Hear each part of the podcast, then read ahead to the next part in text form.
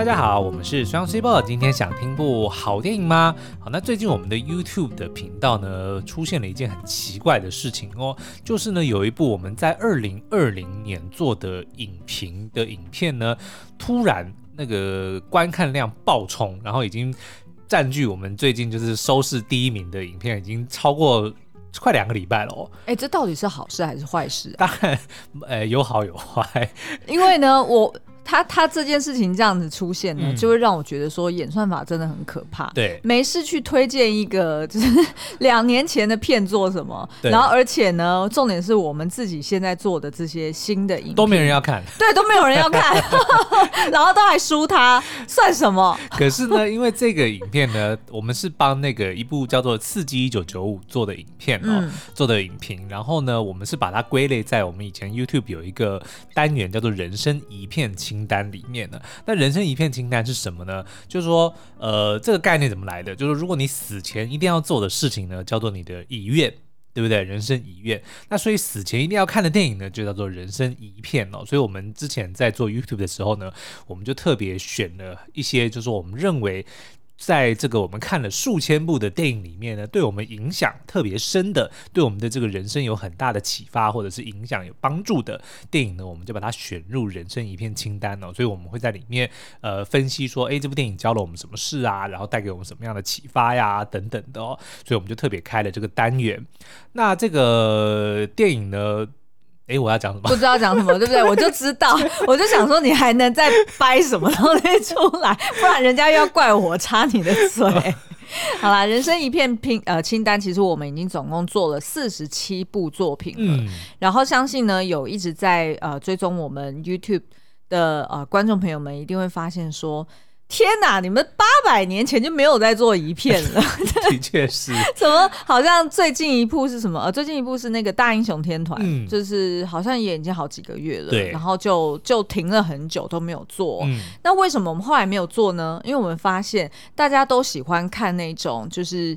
呃，很多中国的影评，哦、他可能几分钟看完一部片呐、啊。对，然后大家对于这种经典电影都会想要去看那那种的呃浓缩剧情。对，然后所以反而呢，我们这种花了 就是好几天，然后去自斟自酌去去呃精心雕琢出来的一个影评呢，嗯、没有人要看，就有点吃力不讨好。但是没有，可是这一次你看啊，这过去这这十几二十天的那个量哦，大概。大概增加了二十万的观看，所以才说这很诡异啊。对，但是我要讲的是说，这不就是天道酬勤吗？他又把那个 把我们以前的这个辛苦的这个 effort，对，他又用又突然这个演算法不知道发了什么神经，就把我们这支影片又再推荐出去，就让我们又得到了我们当初期待要有的这个观看次数嘛，对不对？他现在已经七十五万嘞，搞不好再这样下去，瞬间就要破百万了。天道酬勤。我觉得天理不公啦，天道酬勤，因为就是我觉得还是这种浓缩剧情的比较有人看，然后要不然就是那种盘点什么二十五个彩蛋、一百个彩蛋，就是像这种，就是通常都是量冲的很快。来啊，我下次就来一个三千五百个彩蛋。为什么是三千五？就是比数量啊。对啊，所以其实呃，就是。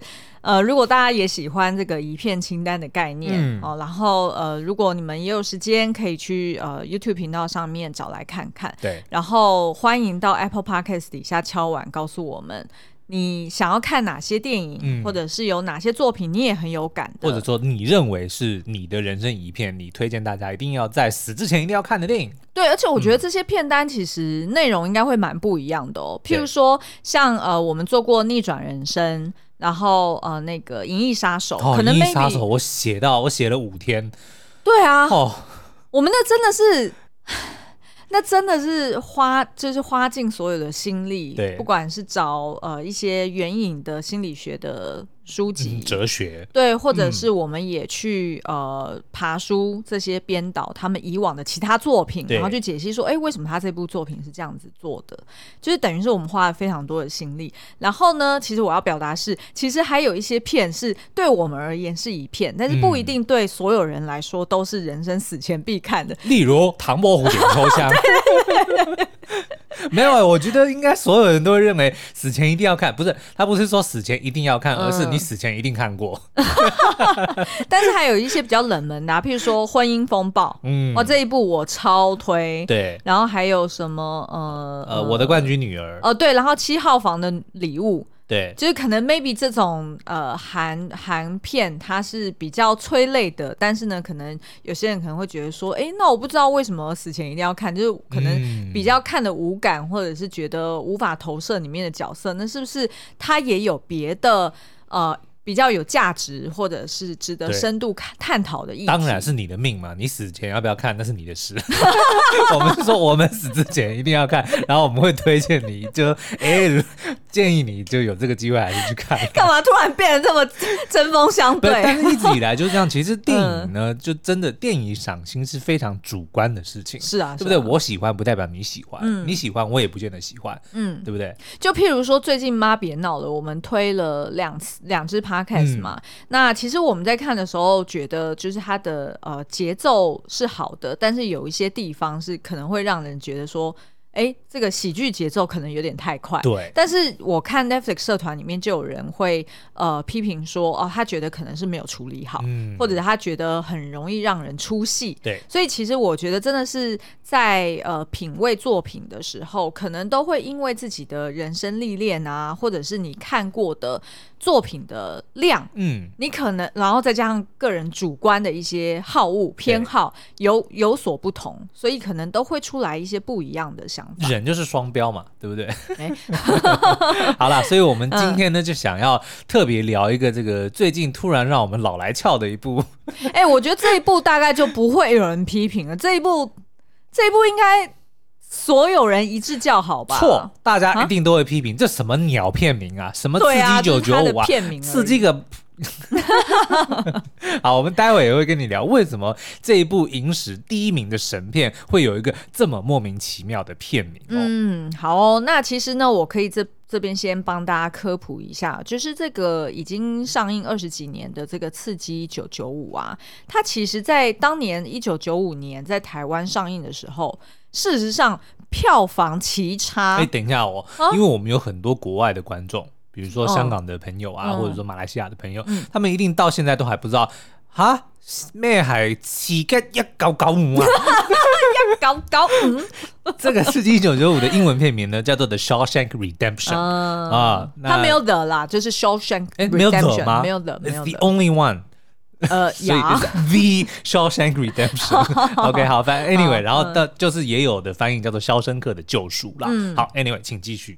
好，OK。那其实呢，它在台湾上映的那一年呢，其实票房不好，但是它是在下片之后，当时候还有录影带市场嘛，嗯，就是在录影带店里面呢，哎，反而创造了巨量的口碑。然后后来呢，也从此称霸了 IMDB 啊、呃，它上面不是有史上两百大的排名吗？两百五十大哦，两百五哦，哦，OK，好，那所以观众呢就评选它为第一名对的电影，而且。霸占那个榜已经十几年了，嗯嗯，都没有下来过，都没有谁有挑战成功过。对，第二名是教父，嗯嗯，第三名是黑暗骑士，我记得好像是。哎，黑暗骑士是不是后来有一度被挑战？我忘了，好像是有被某部片挑战成功。对，但是反正呢，我们的刺激一九九五就是一直都盘旋在第一名。嗯，嗯好，那原来呢，这个刺激一九九五的故事，它是改编自著名的恐怖大师，也就是 Stephen King 他的小说。那这部小说呢，叫做 Rita Hayworth and Shawshank Redemption。嗯，那 Rita Hayworth 呢，其实是一个女演员的名字哦。嗯嗯，嗯，好，那呃，Shawshank 就是呃，有人翻译成沙堡。嗯哦，就是那个沙监狱的名字，对对对，对，对，或者是肖申克监狱。嗯嗯嗯。那所以呢，呃，这部片呢，它其实当年有这样子的经过。那为什么它会被取名叫做《刺激一九九五》，而不是直接翻译成《肖恩克的救赎》呢？嗯，那是因为呢，在一九九四年的时候呢，台湾引进了一部很古早以前上映的电影，一九七四年的电影哦，叫做《The Sting》，嗯，就是刺。丁次的意思，然后它中文叫做、嗯、叫做刺激。嗯、那后来呢，因为票房也不错，然后就是这个隔一年《刺激九九五》要上的时候呢，这个片商就想说，嗯，这个我们片名要取什么呢？哎，这部电影跟我问你，片商为什么要像那个师爷一样摸下巴、啊、摸胡子是吗？对，因为苏央现在就在一边 一边跟大家演绎这个经过，对对对对对，然后一边手就握起了他的下巴。嗯、我们这部新片该叫什么名字才好呢？《Shawshank Redemption》要翻成什么呢？嗯嗯，去年有一部片叫做《刺激》。今年这部片呢，也一样有高潮迭起的剧情，不如咱们就叫它《刺激一九九五》吧。为什么有一个奇怪的口音呢？我问你，师爷啊，是师爷上身哦。师爷通常都是会卷舌。是是是，大人您觉得如何呢？我觉得很好，那就叫《刺激一九九五》吧。所以呢，就因此有了一个这个莫名其妙的片名。嗯嗯，好。那其实呢，这个故事啊，就是在描述一个呃很有钱，然后名声也很呃名望也很好的一个银行副总裁哦。但是呢，他在一夕之间发现他的妻子居然。出轨，而且呢，嗯、当晚还被杀身亡。对，那自己呢，更衰的就是被误认为凶手。哎、嗯，其实蛮合理的哦，对吧？因为他的确当天他是有带着凶器，本来要去杀死他的这个老婆跟奸夫的，嗯、但是没想到呢，哎，有人替他做了这回事。对，然后结果他就被呃，也不能被栽赃了，反正就被误。就做了冤狱，然后被被判了两个终身监禁，嗯、就关进了这个恶名昭彰的肖申克监狱里了。对，所以这个呢，就是他的一个故事大纲哦。嗯、那呃，但是呢，他的这个描述的方法呢，他是在就是大概一百四十二分钟的这个片场里面呢，其实我们主要是听到呃，就是在这个监狱里面后来成为男主角的狱友的一个叫做 Red，、嗯、就是红色的那个 Red。对对对，嗯、这个角色呢。它就是由上帝的声音，哎，对，Morgan Freeman 所配音的。好，那所以就是由这个 Red 所啊、呃，就是 narrate 这整部片，就是旁白叙述了这个、嗯、呃 Andy 从他第一眼见到 Andy，然后以及到他后来跟他相处的过程中，以及最后呢，这可别爆雷，这应该可以爆雷吧？可以这么多。OK，以及最后呢，这个 Andy 呢逃狱成功之后，都是由这个 Red 在旁边叙述他的这个过程哦。嗯，嗯好，那呃也因为如此呢，就是哎，刚刚说他叫上帝的声音，对。上帝的声音，Morgan Freeman 呢？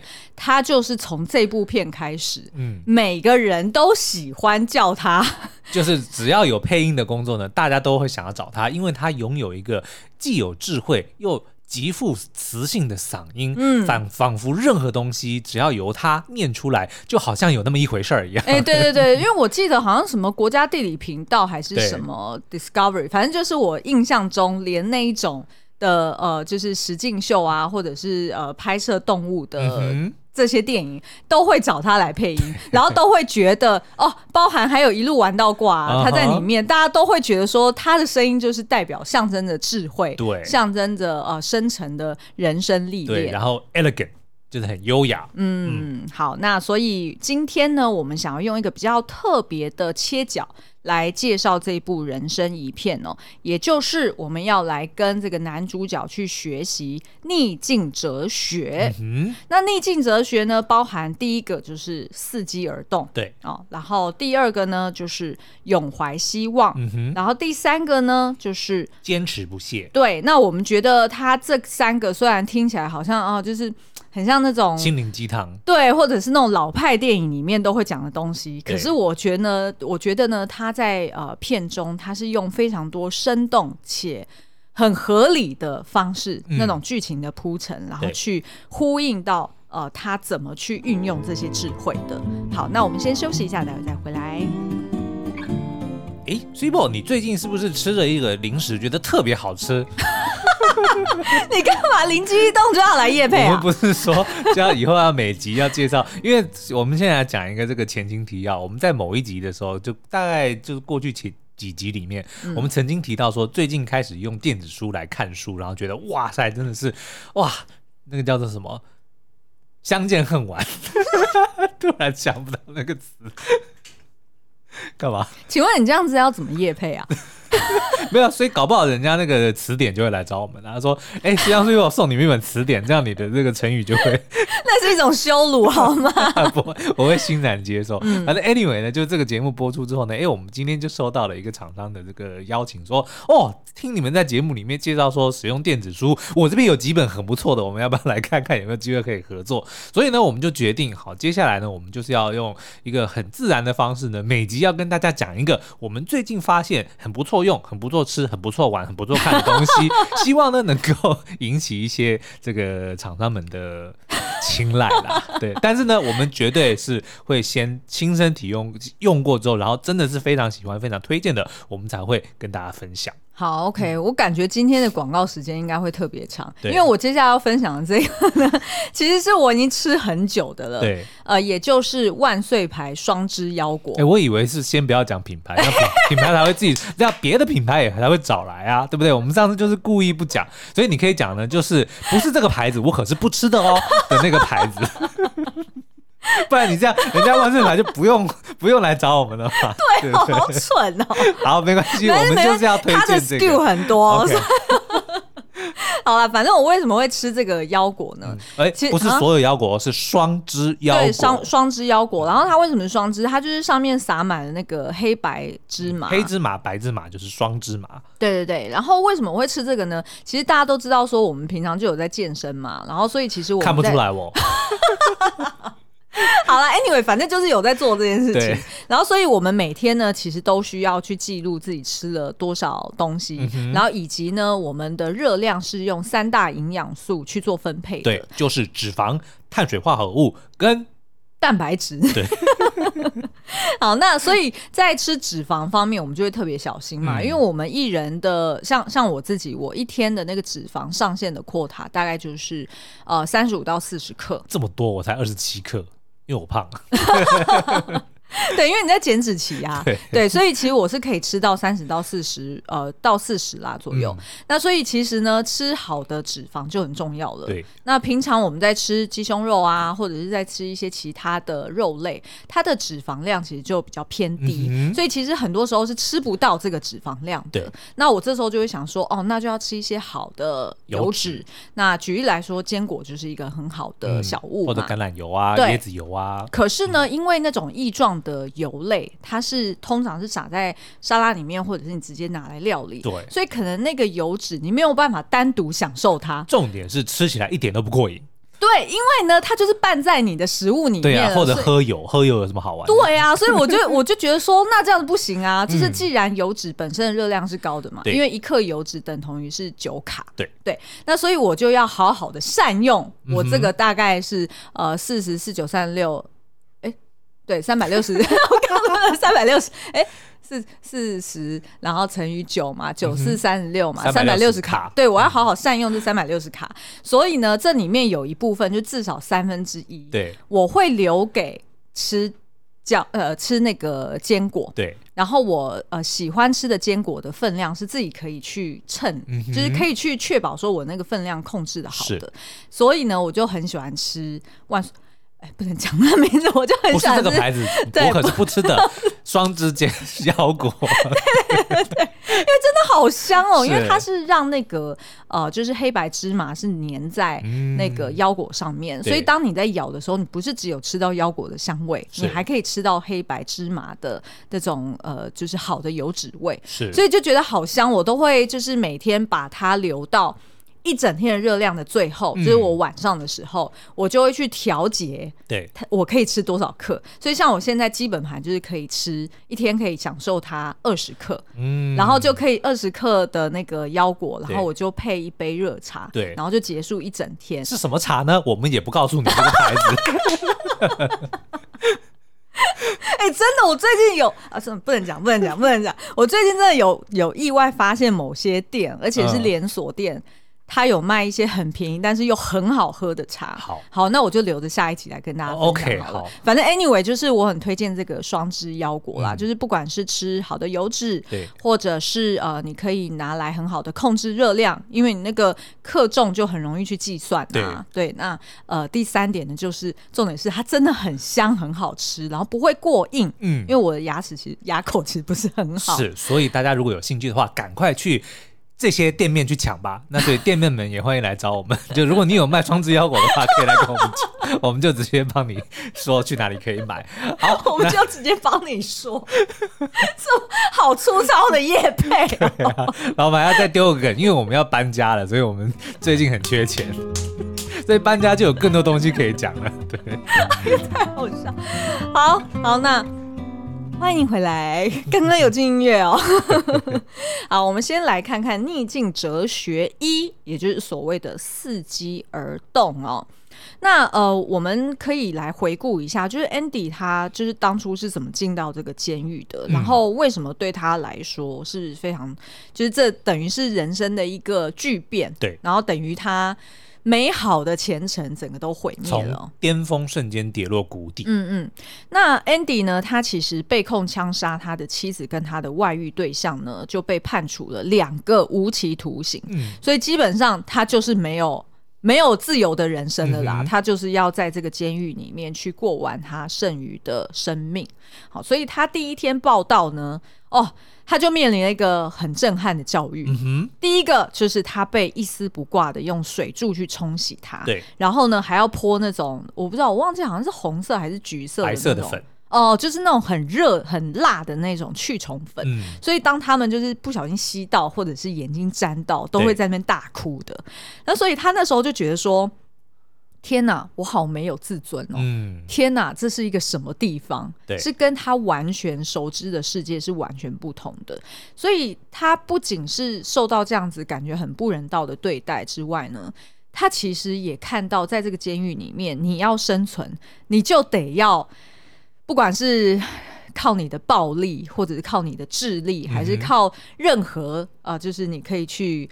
呃，拍马屁等等的方式哦，基本上你就一定要想尽办法找到一个你自己的生存之道，嗯、否则呢，你在这边就是准备被人家骑，生吞活剥，基本上，然后也是真的被人家骑哦。对，对，因为接下来我要介绍的就是 这个 Andy 呢，因为他白嫩嫩的哦，嗯、然后又弱不禁风，他一进到监狱里面，很快就被人家盯上了，是，也就是呢一个恶霸叫做三姐妹哈，三个恶霸。对，对，三个二八，对他们就叫三姐妹。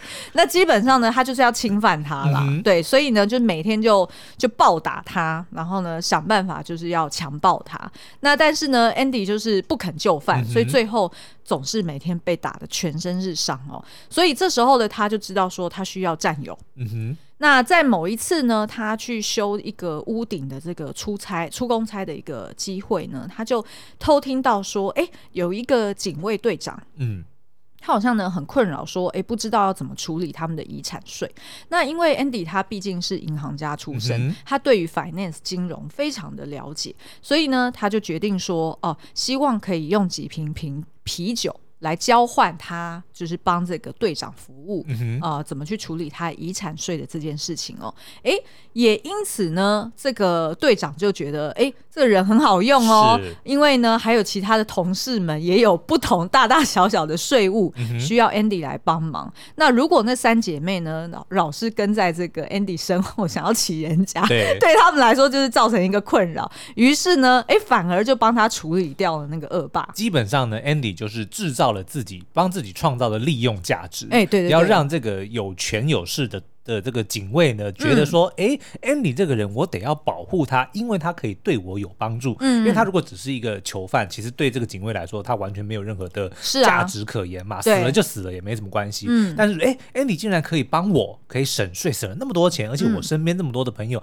都可以因此而受惠的话，那这个这个犯人呢，就绝对不是普通的犯人，而且我要好好的保护他。嗯、对，那这件事情呢，其实长远来说，对于 Andy 还有另外一个好处，也就是这个典狱长 Norton 哦，嗯，他其实呢本人私底下也是在不断的 A 钱，对，所以他需要有一个人帮他做假账洗钱。嗯，于是呢他找上了 Andy。那当然 Andy 这样子，他等于白天就不再需要做那些劳动活了嘛，嗯、他可以轻轻松松的去到 Norton 的房间啊，然后还可以就是吹冷气、听音乐哈，受尽各式各样的好处。于是呢，Andy 就啊、呃、长期在他的这个房间里面帮他洗钱哦。嗯、可是呢，对于 Andy 来说，他做的坏事呢，其实是有一定的底线的。对，所以呢，他就觉得说，最多他只是洗钱。嗯、可是如果要帮这个典狱长害人，他也是做不到的。对。于是呢，同时之间，他也去跟典狱长说：“哎，那这样子，我可不可以重新整修一下你的图书馆？啊、嗯哦，然后他可以帮助其他的狱友们去读书，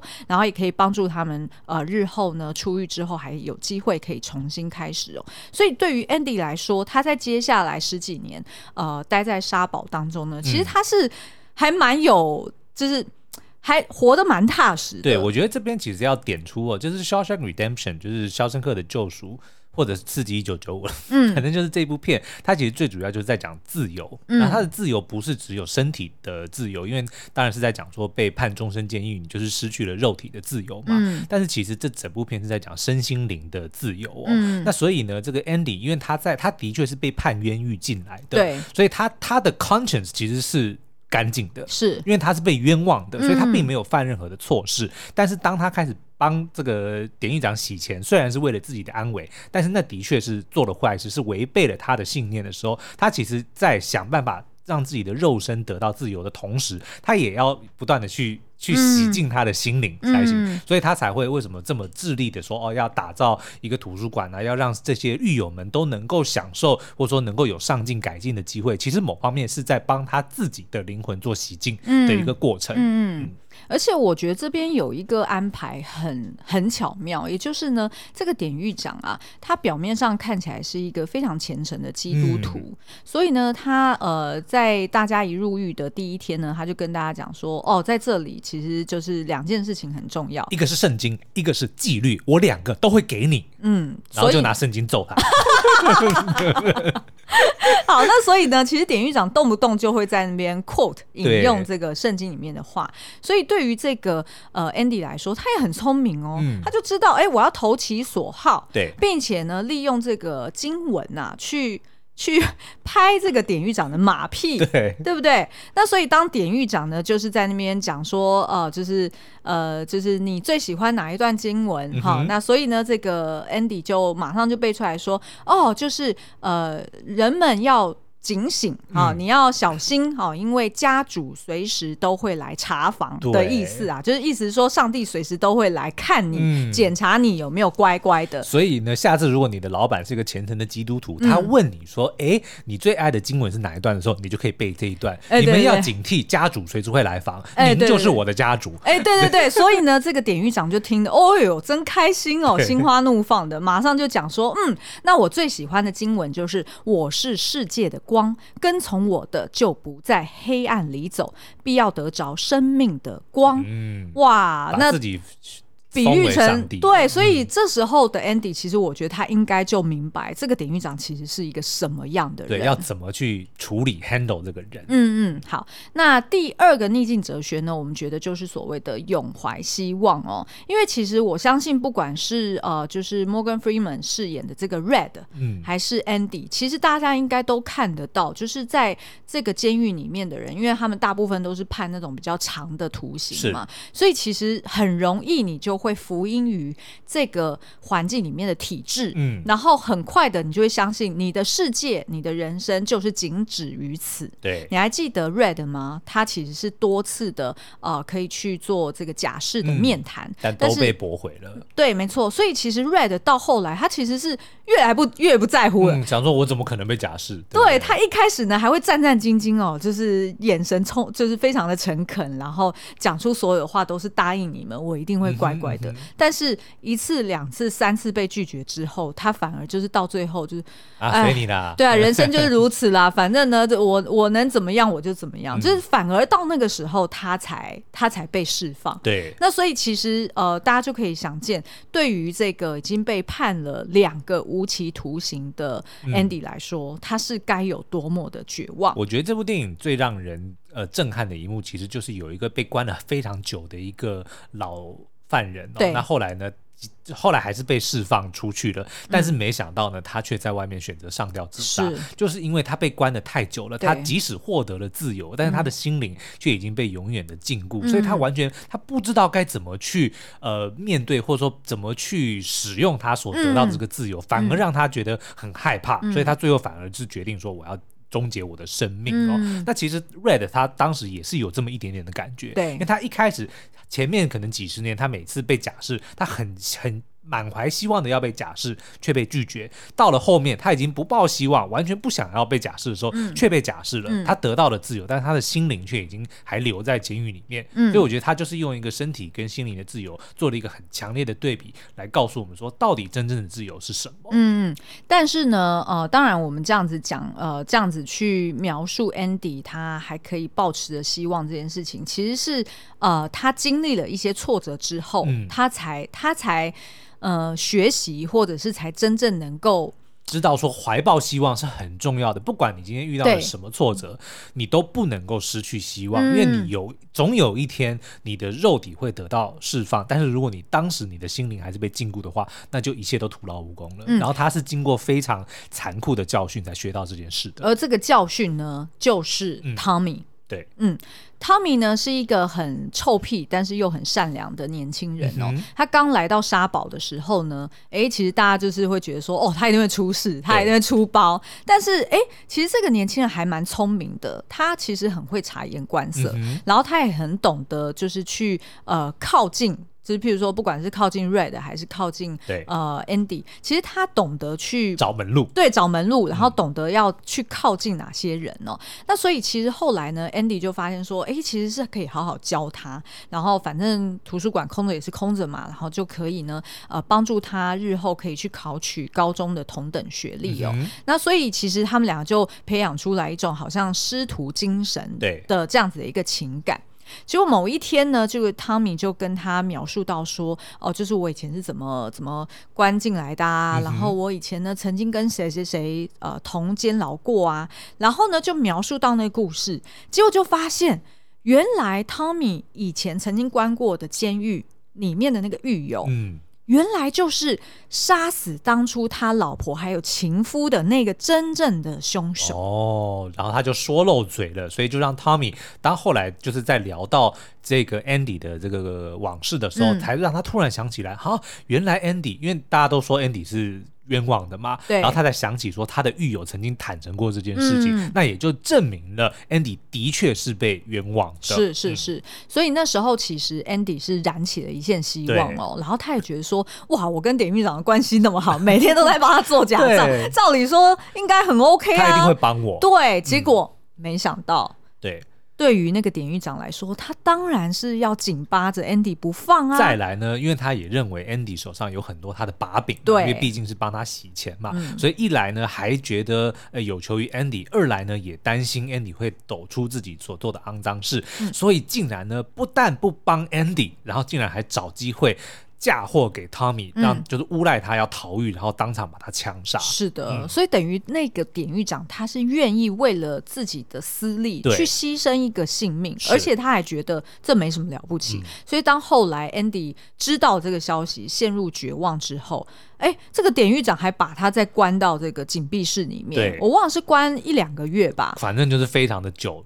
对，非常的不人道。嗯、那所以当这个 Andy 被关出来之后。大家本来都以为他变得很安静，对，他变得很忧郁，以为呢他可能从此失去了希望，然后就放弃了这个求生的欲望。对，却没想到，哼，错了，我要加速，我要赶快挖的更快一点。对 对对。好，那最后呢，我们来看一下他的逆境哲学三哦，也就是坚持不懈。嗯、那这个坚持不懈，其实就呼应到我们刚刚讲的，就是 Andy 即便是一度失去希望，嗯，可是呢，他一直以来都是有在准备想要出逃的。对，那出逃的这件事情，也就是呼应到了坚持不懈这件事情哦。那我们就先来描述一下他一直以来的这个。